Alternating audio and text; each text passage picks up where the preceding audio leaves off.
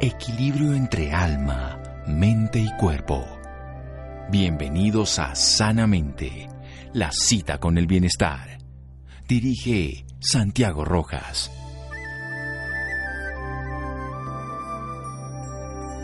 La razón teme la derrota, pero la intuición disfruta la vida y sus desafíos. Paulo Coelho. Buenas noches, estamos en Sanamente de Caracol Radio, su programa de salud, de bienestar. ¿Podemos confiar en la intuición? ¿Qué es la intuición? ¿Cómo podemos acceder a ella? ¿Cuál es el sentido de esta cualidad, esta facultad espiritual que básicamente nos puede mostrar un sentido existencial más trascendente, que nos puede sacar de esa visión limitada de la razón, que también es útil en muchas cosas de la vida. Vamos a hablar con un administrador de negocios de la Universidad de AFIT y magíster en Administración Industrial de la Universidad del Valle. Realizó durante más de tres años un intenso proceso de psicoanálisis didáctico en el Centro Psicoanalítico Sigmund Freud de la ciudad de Cali. Tiene formación también complementaria en análisis de problemas y toma de decisiones, método Kepner-Triog, y además comunicación no violenta del método Marshall-Rosenberg y toma de decisiones sistémicas del método Edgar Morin. Durante toda la vida profesional su trabajo ha sido orientado a que las personas, de manera individual o colectiva, tengan un proceso de desarrollo humano integral para solucionar todo tipo de conflictos organizacionales, ya sea en el mundo interno de cada persona en su familia o en el organizacional externo y la sociedad. Su mundo combina la teoría con la práctica. Nunca ha dejado de actuar como docente y simultáneamente como consultor o ejecutivo organizacional. Alguien que nos puede entonces, precisamente de toda esa perspectiva, de ese bagaje, de esa torre de control, pero para que podamos volar con esa nave espacial al mundo de la intuición. Alguien que el conocimiento, la razón, en su justa proporción y la intuición nos modula la vida. Querido Alberto Merlano, amigo, buenas noches y gracias por acompañarnos. Hola Santiago, muchas gracias por la invitación. Bueno, es un honor. las que te invitas son una gran aventura. sí, esto es una aventura, meternos en un mundo desconocido e intangible. Pero una persona que ha trabajado el psicoanálisis conoce que la mente tiene muchos rincones desconocidos, hay inconscientes colectivos y muchas de las características de la vida que no se pueden describir desde lo concreto, pero que modulan la vida. De hecho, los investigadores neurocientíficos dicen que el lenguaje con el que hablamos solo puede describir entre el 2 y el 7% de la realidad. O sea que hay muchas más cosas que podemos vivir, experimentar, que no podemos ni siquiera poder traducir con palabras. ¿Qué es la intuición, Alberto? Eh, la definición como formal es facultad de comprender las cosas en forma instantánea, sin necesidad de razonamiento. O sea, es una comprensión que llega y uno la siente y la percibe como valedera. Esa descripción de comprender cosas instantáneamente sin que uno tenga necesidad de razonar, eh, mm, abarca tanto la idea de los que creen que la intuición tiene acceso a la información del universo, o sea, no es un sistema cerrado el nuestro, como aquellos que postulan que todo lo que existe en la mente ha llegado fundamentalmente a través de los sentidos. Pero eh, sea que uno piense que la intuición es simplemente procesamiento inconsciente de información que uno tiene, o que la intuición tiene acceso a información que no necesariamente la ha obtenido uno por estudio, por los sentidos, los ojos, los, los oídos, la definición es precisa, o se comprenden cosas instantáneamente, no hay una eh, necesidad de razonar. Eso es fundamentalmente lo que entenderíamos por intuición. Muy bien, entonces de una manera automática prendemos el computador, preguntamos o nos damos cuenta, ya sea porque entramos a nuestra base de datos de nuestro disco duro o porque estamos en Internet, intranet y nos comunicamos con toda la inmensidad del conocimiento. De cualquiera de las dos formas, la información está disponible en el momento preciso. De eso vamos a hablar con un maestro en el tema, el querido Alberto Merlano, en un momento aquí en Sanamente de Caracol Radio síganos escuchando por salud. Ya regresamos a Sanamente. Bienestar en Caracol Radio. Seguimos en Sanamente.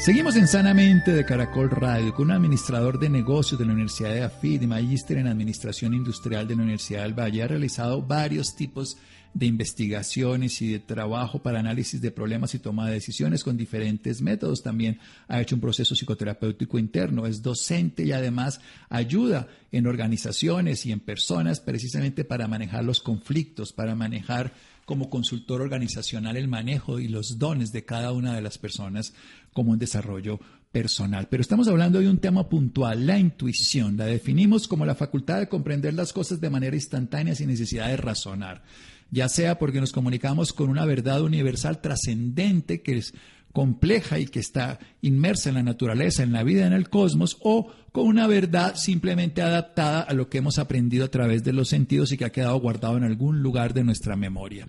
Pero ¿cuál es la importancia de la intuición, Alberto? La mayor parte de las decisiones que tomamos son intuitivas. O sea, no hay eh, mucho tiempo eh, para mm, agotar todo los, mm, la información que se puede tener sobre un tema que uno va a decidir. Entonces, el cerebro, desde un punto de vista mm, materialista, sin mirarlo desde la perspectiva espiritual, tendría eh, dos maneras de complementarias de procesamiento de la información. No son eh, la una eh, contra la otra, sino la misma cosa, pero con dos procesos distintos. Con el hemisferio izquierdo mm, analizamos, separamos miramos las cosas por partes y el hemisferio derecho parece producir la síntesis de esa información que desglosamos con el hemisferio izquierdo. Entonces, las decisiones eh, complicadas, las decisiones que tienen em, muchas variables, decisiones técnicamente complejas, las variables interactuando la una con la otra, el hemisferio izquierdo produce eh, el análisis de las partes pero en el hemisferio derecho, eh, en forma mm, inconsciente, porque uno no se percata de eso, lo que uno desglosó con el hemisferio izquierdo lo integra en el hemisferio derecho y se produce una, una conclusión que uno eh, experimenta como conclusión, como algo que le llega como conocimiento ya eh, elaborado, que se mm, da y en el que uno experimenta la, la sensación de que hay una posibilidad de, de, certeza de que las cosas son así como se están planteando en, en, la forma en que ello se, se presenta a la conciencia de uno. De un punto de vista eh, simplemente eh, materialista, la intuición sería la consecuencia del procesamiento e integración inconsciente de una información que ya se posee y que se realiza a través de la integración entre el hemisferio izquierdo con el análisis y el hemisferio derecho con la síntesis, siendo el hemisferio izquierdo consciente y el procesamiento de la información en el hemisferio derecho inconsciente. Entonces uno siente la decisión. Cuando uno siente, ups, eh, uy, me di cuenta, ya, eso es, eso es lo que voy a hacer. Lo mismo que podría pasarte a ti en el campo médico. O sea, recoger la información la analizan, la procesan y mm, el procesamiento más importante se está haciendo inconscientemente. De pronto tú llegas a un diagnóstico y, sientes el diagnóstico, sientes que eh, eh, eso es. Eh, desde esa perspectiva, mm, la función de la intuición está procesando información que de todas maneras existe en, en, la mente, en la visión materialista de esta cosa, y que se integra sin que yo intervenga directamente en el proceso de integración. O sea, se produce la síntesis y el resultado de la síntesis es lo que llamaríamos eh, intuición. Bueno, si uno lo ve desde el materialista, habla de su cerebro. Si lo ve desde el espiritualista, habla del cerebro de la humanidad. Pero sigue estando la información. Por eso a mí me gusta hablarlo desde mi computador, disco duro o desde el internet. Y así es, el, pero al fin y al cabo es una información que ya existe, solo que yo no conozco de manera consciente y que mi cerebro, a través de una condición sensorial y una atención a lo que ocurre, descubre en el momento para darle un sentido. Pero ¿cuál es esa utilidad? Entonces, hoy, ya pasémonos ya nos habló de la utilidad de lo que nosotros hacemos, la mayoría de decisiones las tomamos desde ahí, es un proceso además de ahorro de energía, de síntesis, donde estamos utilizando el hemisferio izquierdo para analizar y el hemisferio derecho para integrar, que además esa es una consecuencia de una programación, un procesamiento previo, pero que lo volvemos práctico hoy en día. Pero ¿cuál es la utilidad hoy a el momento actual de nuestra pandemia, de nuestra crisis de vida mundial, de nuestras condiciones de nuevo mundo que están emergiendo en todos los lugares sin saber qué es lo que está pasando ni a dónde vamos. O sea, es la rapidez para el procesamiento de la información. Si nosotros nos quedáramos solamente con el hemisferio izquierdo, no podríamos tomar decisión alguna. Los, los, problemas que enfrentamos son problemas sistémicos. Nos, nos iremos por las ramas. Analizar partes y quedarnos en el análisis y llegar a una parálisis por análisis, como la llaman. O sea, que no salimos del análisis. Pero el, la, intuición nos, nos, aporta el camino. La intuición eh, eh, coge las partes y las integra y produce un resultado. Ahora, usted, sí, siga, puede, siga. puede que la intuición no sea infalible. Eso es una, una discusión bastante buena que se podría dar respecto a eso. Desde el punto de vista de una posición materialista, simplemente integra la información que ya tiene. Si la información que tiene no es la adecuada, la integración eh, evidentemente no será tampoco la, adecuada. Eh, y la intuición simplemente te mm, integra, te da una respuesta a la información que ya posees. Sí, porque si, la, receta depende de los ingredientes, si los ingredientes son malos, lo que termina saliendo... El, sí. el proceso va a operar con mucha información o con poca información. Yo pongo un ejemplo que es muy sencillo. Eh, si Albert Einstein yo lo llevara a un proceso de conciliación en una empresa y enfrentamos un problemón de marca mayor de desacuerdo entre directivos sindicales y directivos eh, de la dirección de la o administración de la empresa y estuviéramos frente a un conflicto muy grande y yo le preguntara a Einstein, Albert, ¿se te ocurre algo? Albert me diría, Einstein, a mí no se me ocurre nada. Y no se le ocurre nada porque no tiene la información que le permita manejar ese tipo de problemas. Pero la ecuación energía igual a, masa por velocidad de luz al cuadrado eh, solamente se le ocurre a él.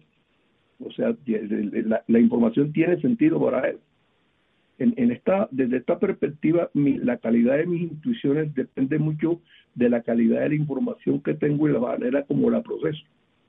O sea que entre el hemisferio izquierdo, el razonamiento eh, fríos, eh, serio y la intuición están lejísimos de ser enemigos. Son actividades complementarias del, del cerebro. El uno desglosa, analiza y el otro produce síntesis con lo, con lo desglosado, con lo analizado. Eso, si lo, miramos simplemente desde la perspectiva de, un científico materialista. O sea, no puede negar la intuición porque está viviendo en, eh, sus curaciones y en sus conclusiones de ella. O sea, se, está permanentemente validando su intuición. Pero depende en gran medida de esa perspectiva de la información que ella tiene acumulada y de la forma en que la ha analizado, que son dos variables distintas. O sea, puedo tener la información, pero tengo malos métodos de análisis. Entonces no soy capaz de, ver claro con la información que tengo. Y, la intuición va a operar simplemente con la alimentación que se le haga desde el hemisferio izquierdo. Entonces, mejores análisis, mejores Sí, o sea que es evidente que un procesamiento que vamos a tener está basado en lo que le hemos llevado. Y el procesamiento lo que va a hacer con la intuición es favorecer la velocidad, la certidumbre en ese momento y la acción que tengamos. Vamos a hacer un pequeño corte para seguir aprendiendo de Alberto Merlano aquí en Sanamente de Caracol Radio. Síganos escuchando por salud.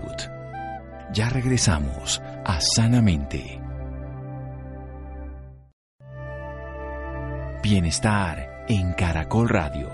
Seguimos en Sanamente.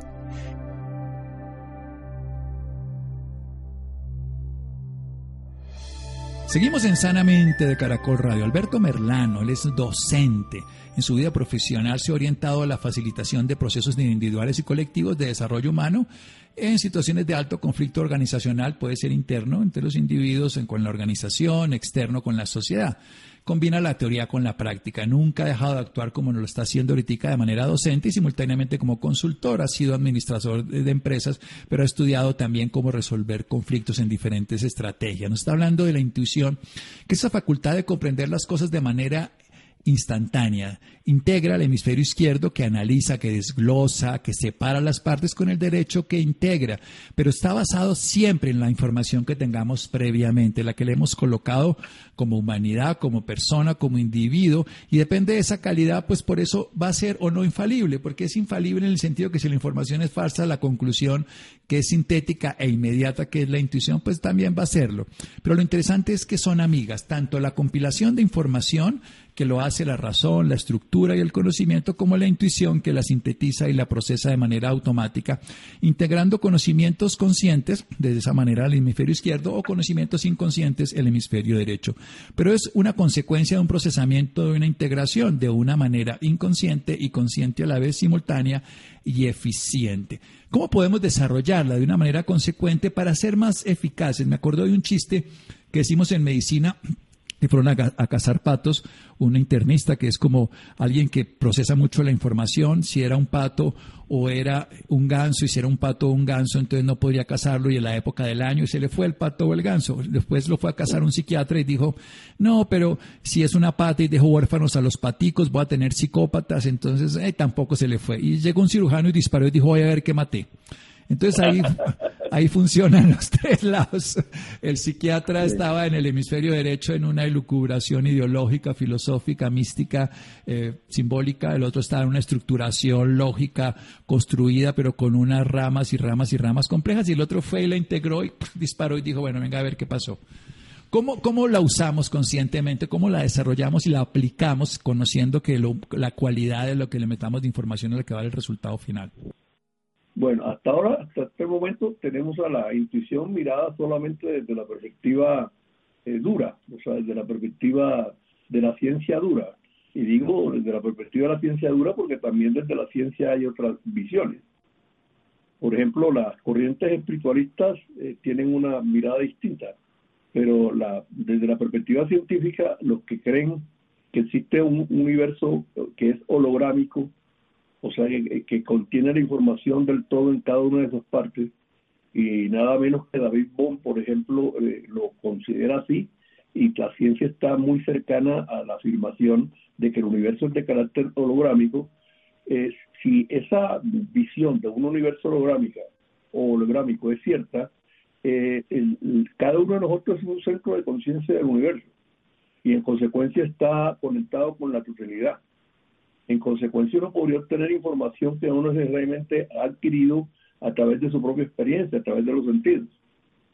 Desde el punto de vista, por ejemplo, del biólogo eh, Rupert Sheldrake, que ha roto tantas fronteras, un biólogo originado su trabajo en, Cambridge cuando eh, fue eh, docente y profesor de esa universidad, es total y absolutamente valedera. O sea, la, la, la, mente humana para, que, para Rupert Sheldrake tiene ah, acceso a la información de la especie. O sea que el circuito de, entre hemisferio izquierdo y hemisferio derecho no necesariamente es un circuito cerrado. O sea que uno puede obtener información de otras fuentes distintas a la propia experiencia y distintas a la propia información que uno pueda tener. Cuando uno ve la intuición de ese modo, eh, empieza a, abrir un poco el panorama. O sea, no estoy limitado a mi propia experiencia. Soy un centro de conciencia del universo y el universo puedo yo conectarme con él. O sea, que me puedo abrir a información que no necesariamente corresponde a experiencias vividas. O sea, que, que tiene que ver con cosas que llegan de otras fuentes que no están directamente relacionadas con mi propia experiencia existencial.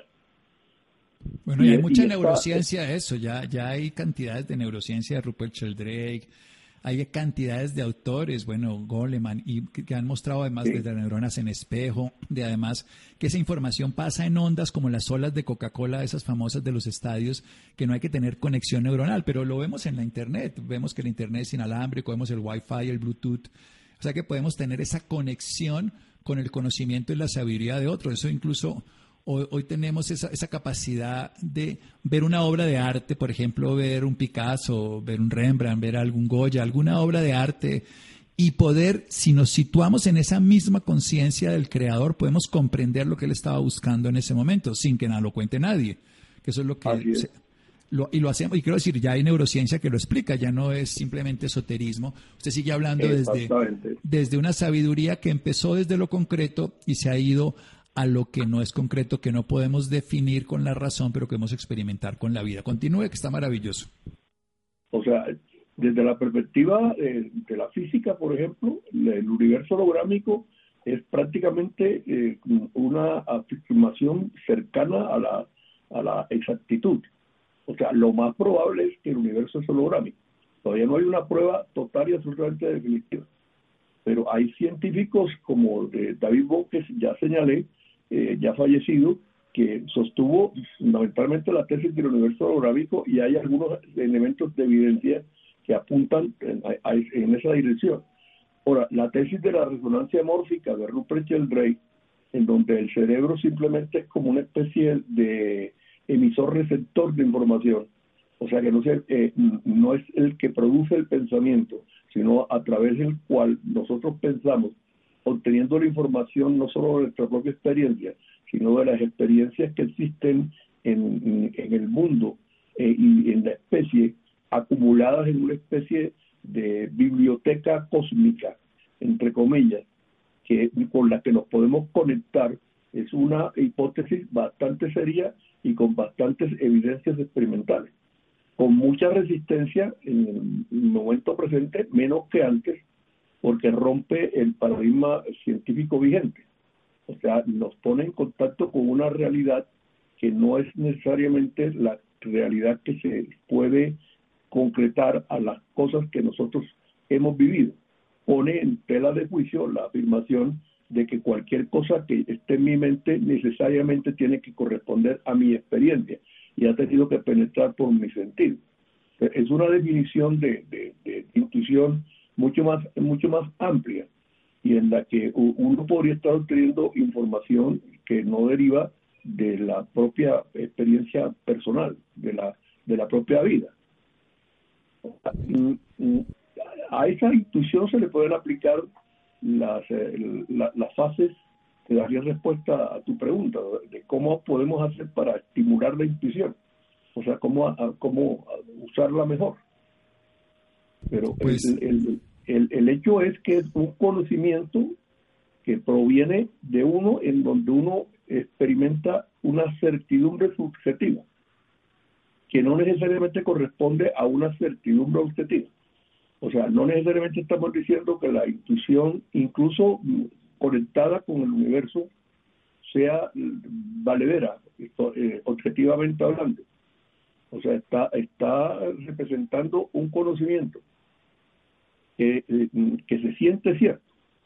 Juan Ricardo Morales, que es un profesor de la Facultad de Administración de la Universidad de los Andes, al reaccionar a una versión mm, de un documento que yo escribí sobre esto, dio una definición que a mí me parece magistral. Dijo que la racionalidad representa un conocimiento que se sabe cierto y la intuición un conocimiento que se siente cierto.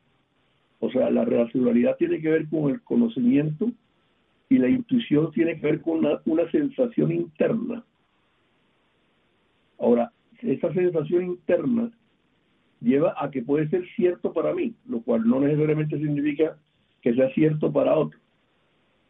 Cuando uno amarra esto a las fases evolutivas de la conciencia humana, a, a, las experiencias que Santiago debe vivir o las que Alberto debe vivir, no necesariamente yo puedo generalizar en que lo que es cierto para mí sea cierto para todo el mundo. Y que lo que la intuición me diga a mí es necesariamente lo que le diría cualquier otra persona distinta a mí tendríamos que ver quién es él y las circunstancias.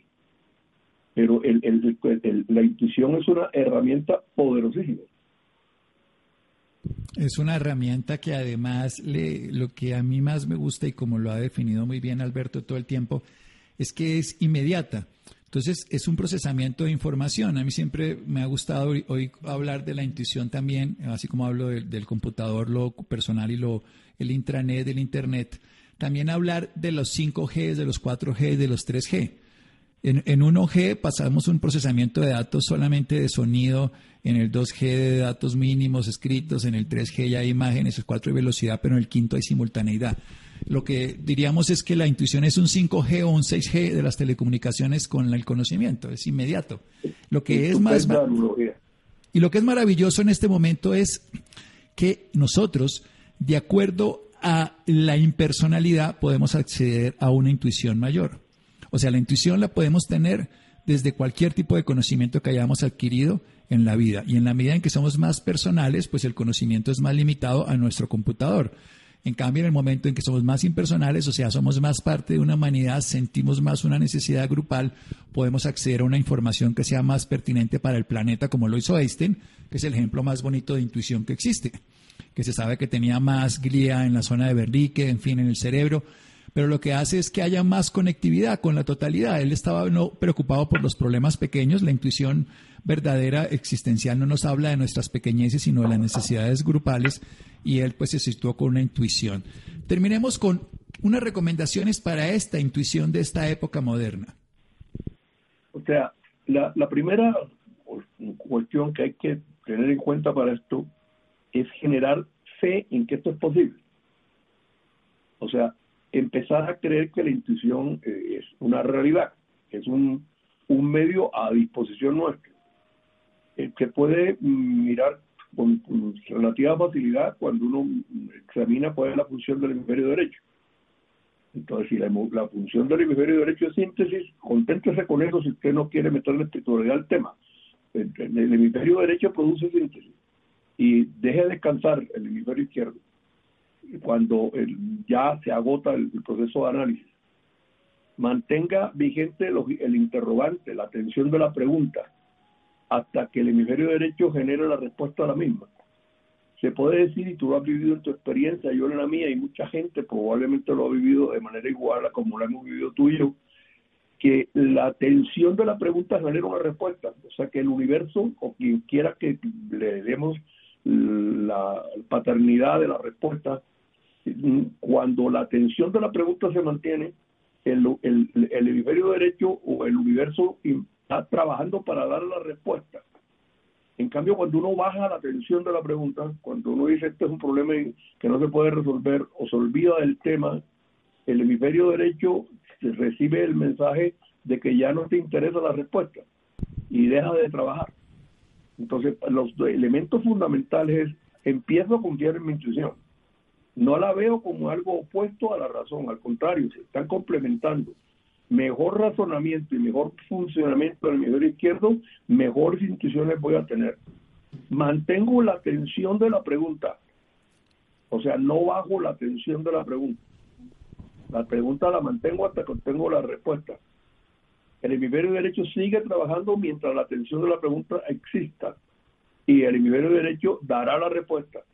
Cuando da la respuesta, la, percibo como una especie de iluminación, como de ver las cosas eh, en un ejemplo que ponía en un artículo eh, que me parece válido, eh, que algo así como mirar lo que hay en la noche oscura, en el fulgor deslumbrante de un relámpago, donde todo se hace visible de forma simultánea. O sea que uno ve el panorama entero. Y cuando lo ve, se pregunta por qué no lo vio antes pero lo ve de un momento a otro. bueno, a mí, me eh, a mí me encanta la neurociencia para definir todas estas cosas. Y el arreglo neural por defecto, que es el 95% del cerebro, cuando uno mantiene una pregunta constante, no la desecha, pero tampoco valida las primeras respuestas que son de la razón, aparece esa que trabaja de manera incesante, que es el famoso eureka de la historia, pues que todos deben conocer de Arquímedes cuando descubre, bueno, eh, en este caso, que, por qué pesaba la corona que le habían dado al rey, que era falsa, en fin, bueno, la teoría, lo que cuenta ahí la ciencia es que en ese momento hay una descarga neurovegetativa que la persona cuando descubre esa nueva realidad siente un impacto neurovegetativo que es una sensación eufórica, una sensación de vasodilatación, de calor y de certeza. Es una sensación de, uff, lo que lo llaman hoy en día insight. ¡Ah! Sí. ¡Qué maravilla! Y es la, ciencia describiendo que la red neuronal por defecto estuvo trabajando durante todo el tiempo porque yo le puse la pregunta, porque yo confío en ella, porque yo le mandé el problema.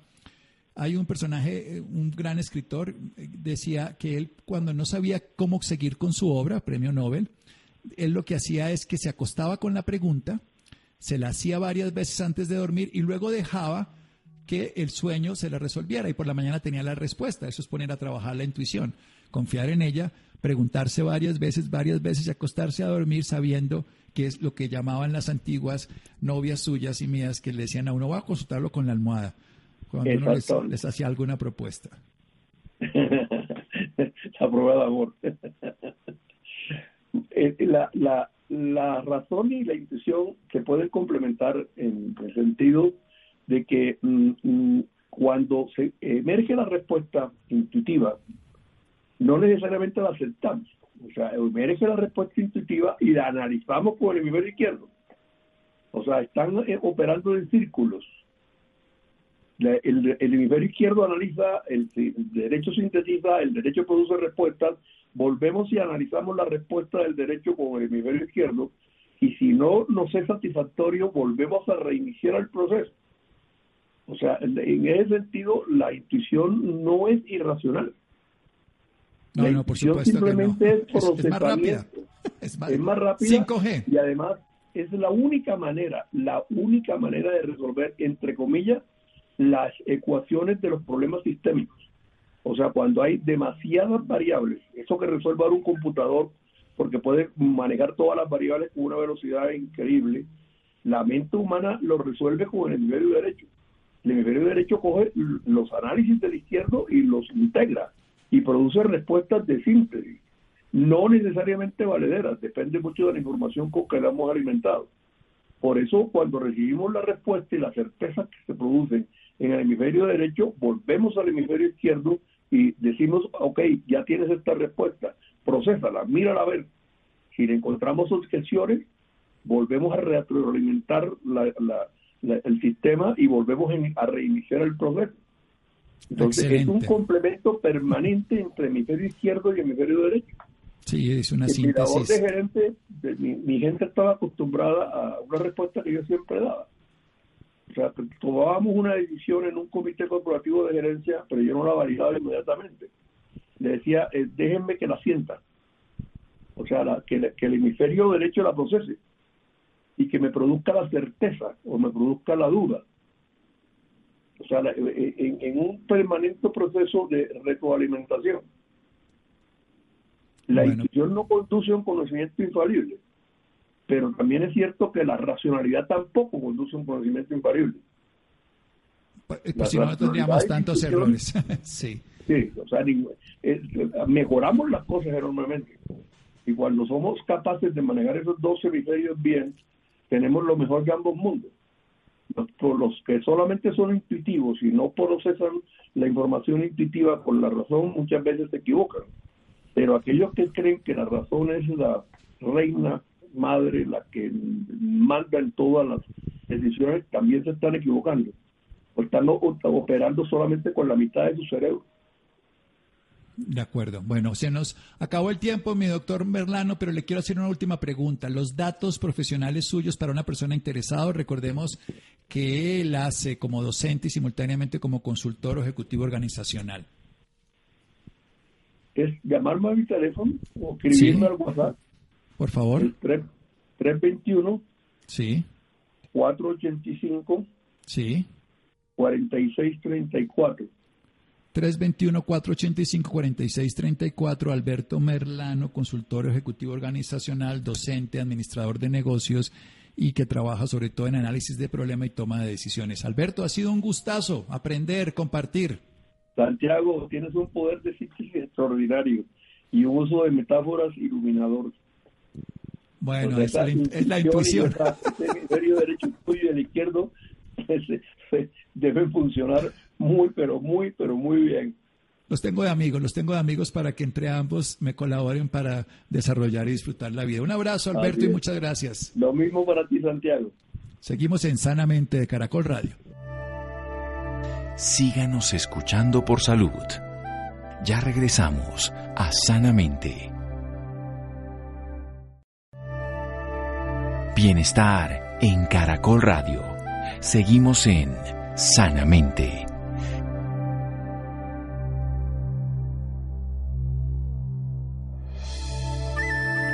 Seguimos en Sanamente de Caracol Radio. Nuestro invitado Alberto Merlano, los interesados como consultor ejecutivo o ejecutivo organizacional o como docente 321-485-4634, 321-485-4634. Le pueden escribir al WhatsApp. Bien. ¿Te has preguntado actualmente o a las condiciones y ritmos diarios en que vivimos cuál es el estado de tu reloj biológico? ¿Y cuáles son esas consecuencias de que se desincronice el orden natural? Esto sí que es importante. Nos hemos perdido de los ritmos circadianos, de los ritmos naturales que la vida nos dio. Somos el planeta y tenemos ciclos, somos la vida misma que se renueva cuando dormimos y nos activamos. Pues bien, aprendamos de esto, Rolando. Buenas noches, Santiago, y también para todas las personas que nos escuchan a esta hora en Sanamente de Caracol Radio. En estos tiempos de cambios y tensiones debido a las diferentes coyunturas que está viviendo el mundo, los seres humanos nos estamos enfrentando a retos cada día más difíciles como el aumento de las horas de trabajo, altas cargas de estrés e incertidumbre. Todo esto hace que nuestro reloj biológico se altere. Para hablarnos más del tema nos acompaña Nanalu Palacio Toro, CEO Matriz de Vida, creadora del método Ritmo Biológico, el hilo del tiempo y mapa matriz. Nanalu, buenas noches y bienvenida Sanamente. Hola Rolando, buenas noches. Nanalu, primero que todo, háblenos un poco más sobre lo que es el reloj biológico. Bueno, pues mira, el reloj biológico es esa es como ese elemento que nos garantiza tener una vida con altos niveles de vitalidad o por el contrario de estar digamos que viviendo como con desequilibrios o con bajos niveles de bienestar. Es un elemento que pocas veces hablamos de él, pero realmente es el que nos ayuda a mantener regulado nuestro cuerpo y nos permite estar alineado con los diferentes ritmos de la naturaleza. Eso es. ¿Cuáles son esos sucesos que hacen que nuestro reloj biológico se altere? Pues mira, eh, nosotros, digamos que como si pensamos cuál es como el orden natural en la vida del ser humano, eh, pues tiene unos ciclos y así como todo en la naturaleza. Si tú ves, por ejemplo, eh, los ciclos básicos ¿no? del día y de la noche, los ciclos básicos que vive cada organismo. Entonces, cuando nosotros alteramos esos ritmos, nuestros ritmos internos también se comienzan a alterar. Entonces, ahorita que me preguntabas, por ejemplo, qué es el reloj biológico, es interesante saber que este es como ese elemento que nos mantiene a todos ordenados, pero no solamente a los seres humanos, sino los animales tienen un reloj biológico, las plantas tienen un reloj biológico, cuando miramos los movimientos de las galaxias, todo tiene un reloj que unos ritmos que cuando funcionan adecuadamente eh, se garantiza que tengamos un estado de vitalidad natural, ¿no? Que es el que nos pertenece, realmente somos seres sanos por naturaleza. Entonces, cuando alteramos esos ritmos biológicos, ya sea por nuestros hábitos, por nuestras prácticas, por lo que comemos, eh, por nuestro estilo de vida, por ejemplo, pues ahí comenzamos a alterar esos ritmos biológicos y nos comenzamos a desincronizar de ese estado natural de, de vitalidad. Nanalu, ¿qué sucede cuando nuestro reloj biológico se altera? ¿Cómo nos percatamos de eso? ¿Qué sentimos? Mira, básicamente es cuando comenzamos a tener cualquier clase de desequilibrio. Puede ser a nivel mental, a nivel físico, a nivel emocional. Son indicadores de que estamos alterando nuestros ritmos naturales, nuestros ritmos y así como lo estamos hablando, nuestro reloj biológico. Entonces, si en algún momento estamos sintiendo alguna alteración, por ejemplo, nos sentimos desvitalizados, es que nuestro reloj biológico está siendo alterado, ¿sí? Ha sido respetado y ya ha comenzado a generar diferentes alteraciones. ¿Qué tan difícil es ajustar nuestro reloj biológico? No es difícil, realmente es algo que, que todos tenemos acceso, ¿sí? Simplemente es saber cómo hacerlo, ¿no? Yo lo pongo mucho el ejemplo como manejar un carro no es difícil, pero hay que aprender a hacerlo. Y si nosotros salimos y cogemos un carro y no tenemos ni idea cómo se maneja, pues es muy probable que nos podamos estrellar. Que es lo mismo que pasa con nuestro reloj biológico, como que nosotros naturalmente tenemos esa sabiduría interna, pero tenemos también un montón de información, un montón de ruido, un montón de distractores que nos han ido llevando a desconocer cómo poner en orden ese reloj biológico. Entonces, por supuesto que es, es fácil, es lograble, todos tenemos la posibilidad de hacerlo, pero necesitamos un poco de, de instrucción para poder recordar cómo lograrlo. Pero por supuesto que es fácil y básicamente es permitirse preguntarse cuál, cuál es mi orden fisiológico. Y es como que, por ejemplo, uno ve un carro, ¿no? Un carro tú no le Lo mismo pasa con nosotros, hacemos un montón de prácticas que realmente no están yendo no de nuestro orden natural, sino que están yendo en contravía. Entonces es preguntarse, revisar y bueno, también como muchas veces dejarse acompañar, ¿no? Para, para pasar ese río cuando a veces no sabemos nadar, pero para poder llegar a ese lugar donde queremos de bienestar y de tranquilidad. ¿Cómo hacer para regular nuevamente nuestro reloj biológico para que vuelva a, sus inicios? Eh, hay varios pasos que necesitamos hacer, pero lo primero es comprender los ritmos de la naturaleza y alinearnos lo más posible a ellos. Entonces, por ejemplo, comprender que hay unos ritmos básicos, creo que lo dije en el principio, de luz y de oscuridad, y mirar en nuestra vida qué tanto respeto le damos a ellos o no. Mirar nuestros diferentes cuerpos, ¿no? A nivel mental, a nivel físico, a nivel emocional, qué estamos haciendo y si nuestras acciones nos están llevando, digamos que trabajando a favor de nosotros mismos o estamos trabajando en contra. Entonces hay ciertos pasos que hacer, eh, todos son posibles, son fáciles, necesitamos un poco de instrucción, pero básicamente es eh, tenemos que aprender a leer, ¿no? Entonces, por ejemplo, en las tradiciones eh, que cuando sale el sol, entonces uno está despierto recibiendo, y cuando se va el sol, entonces todos nos vamos a descansar, porque es tan importante respetar, por ejemplo, esos ritmos de luz y de oscuridad para poder garantizar nosotros estar bien alineados, bien equilibrados, ¿no? Y en nuestra vida en general. Nanalu, ¿cuál es el entrenamiento que usted realiza para regular el reloj interior? Mm, a ver, para esto se desarrolló un entrenamiento que se llama ritmo biológico. Esto es un entrenamiento bellísimo, eh, pues la verdad es hermoso, está pensado como para poder acompañar este proceso de transformación y que las personas puedan vivirlo de una manera agradable eh, y tranquila pero algo que estamos haciendo también para que la gente pueda como vivenciar un poco qué es esto de descubrir que existe un reloj biológico y cómo ordenarlo.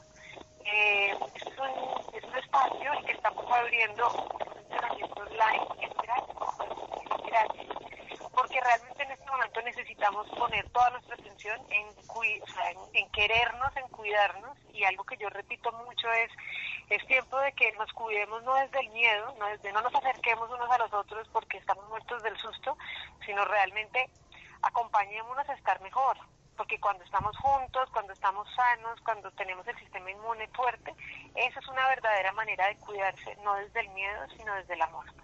Entonces estamos haciendo este entrenamiento online al que pueden acceder totalmente gratis, eh, desde, bueno, ya sí, desde el, el 13 de enero estamos al aire, simplemente tienen que entrar en matrizdevida.com y registrarse para poder tener el entrenamiento y bueno, comprender qué es esto de que existe un reloj biológico, cómo ponerlo en orden, descubrir que es fácil y que aparte es absolutamente necesario si queremos vivir la vida con altos niveles de bienestar así como nos corresponde. Precisamente en Analú, ¿cada cuánto es este, es, es este entrenamiento? ¿Cuánto dura y cómo pueden los oyentes ingresar a él? Este es un que está basado en unas matrices de tiempo muy eh, robustas de la cosmovisión maya, que ha sido como una de las herramientas de mi vida muy importantes. Y aquí lo que hacen, lo que nos permite la cosmovisión maya es ayudarnos a recordar cómo restablecer nuestros biorritmos respetando ciertos tiempos. Entonces, eh, este entrenamiento dura 40 días. Aquí lo que hacemos es resignificar qué es, o sea, de verdad, cuál es ese poder de los 40 días. Es algo que muchas veces ni entendemos. Y es como que van a cuarentena, ¿no? Vamos, entramos a cuarentena, pero no entendemos lo profundo que es ir a cuarentena. En cuarentena pasan cosas muy importantes, tanto que los procesos, eh, digamos, más contundentes. Si tú te das cuenta, por ejemplo, 40 semanas para que un bebé nazca, eh, 40 días que una mamá necesita guardar reposo después de que tiene a su hijo. O sea, este es un momento, es una fase muy importante donde se generan transformaciones contundentes. Entonces el entrenamiento completo eh, dura 40 días, pero en este momento, eh, porque realmente la gente que entra a hacerlo es gente que va a estar muy acompañada, va a estar guiada muy de la manito, pero algo fundamental es que tiene que estar muy convencido, ¿no? Es como que uno no puede hacer la tarea por nadie ni nadie la puede hacer por uno. Entonces, por esa razón estamos haciendo este entrenamiento online para que la gente pueda tener como un acercamiento un poco más a de qué se trata, qué es lo que estamos haciendo y que entre supremamente decidido y convencido si de verdad pues quiere tomar las riendas de su vida y de verdad restablecer ese nivel de vitalidad de una manera estable, ¿no? Que no estemos dependiendo de todas las condiciones del exterior, sino que sabemos que simplemente sabemos qué hacer, cómo tener nuestro organismo en orden y con certeza y con tranquilidad también poder eh, ayudar a mantener la salud de nuestra familia. ¿Cómo pueden los oyentes de Sanamente ingresar a este entrenamiento? Entonces, mira, pueden ingresar eh, a Matriz de Vida, es www.matrizdevida.com, ahí se van a registrar. Es muy importante que tengan en mente, eh, porque para los oyentes de Sanamente tenemos un, un regalo y es que pueden poner en el código, en el código de promoción, los que posteriormente van a querer entrar y formar parte de, este proceso, pueden poner este código de sanamiento y van a obtener un descuento del 10%.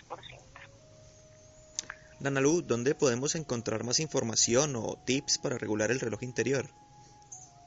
Mira, eh, estamos como matriz de vida en las diferentes redes, esto es en YouTube, estamos como matriz de vida, en Instagram también, en Facebook, y realmente esto es algo que estamos normalmente yo vivo en la mitad de la montaña, en la Sierra Nevada de Santa Marta, en zona de resguardo, eh, muy conectada con otras cosas, ¿no? O sea, poco mediática. En este momento estamos como en esta labor porque realmente estamos con este propósito de ayudarle a las personas a que recuerden que estar sano es fácil y que hay unos pasos para poderlo hacer. Entonces, bueno, ahorita ya tenemos las redes, aunque para nosotros esto es súper nuevo, pero bienvenidos si nos encuentran en Instagram como Matriz de Vida, en Facebook también y en YouTube. Finalmente, Nanalú, ¿algún mensaje para todas las personas que nos escuchan a esta hora?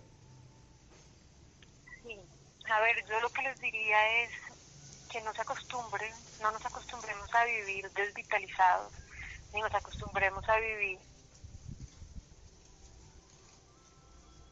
Es nuestro estado natural y cuando lo recordamos de verdad es un gozo poder tomar el poder de nuestra vida y saber que no tenemos que estar dependiendo afuera ¿no? de las condiciones, de las decisiones políticas, ni económicas, ni de salud, porque realmente entendemos cómo mantener ese nivel de vitalidad internamente y cómo de verdad utilizar nuestro tiempo de una manera productiva para utilizarlo en lo que de verdad queremos. ¿no? Esto significa tener altos niveles de productividad compartiendo tiempo de calidad con nuestra familia, teniendo tiempo para disfrutar de, la naturaleza, de la creatividad, también de nuestros procesos mentales, productivos, laborales. Hay tiempo para todo, pero necesitamos saberlo hacer de la manera perfecta para que realmente podamos hacerlo desde el gozo y con altos niveles de vitalidad. Nana Palacio, gracias por esta valiosa información y por acompañarnos esta noche en Sanamente. Rolando, muchas gracias, muchas gracias y bueno, abrazos y bendiciones para todos. Gracias, querido Rolando. Gracias, Laura. Gracias a Freddy. Gracias a Fernanda, a Iván, a Ricardo Bedoya, Jessy Rodríguez. Quédense con una voz en el camino con Ley Martín. Caracol piensa en ti. Buenas noches.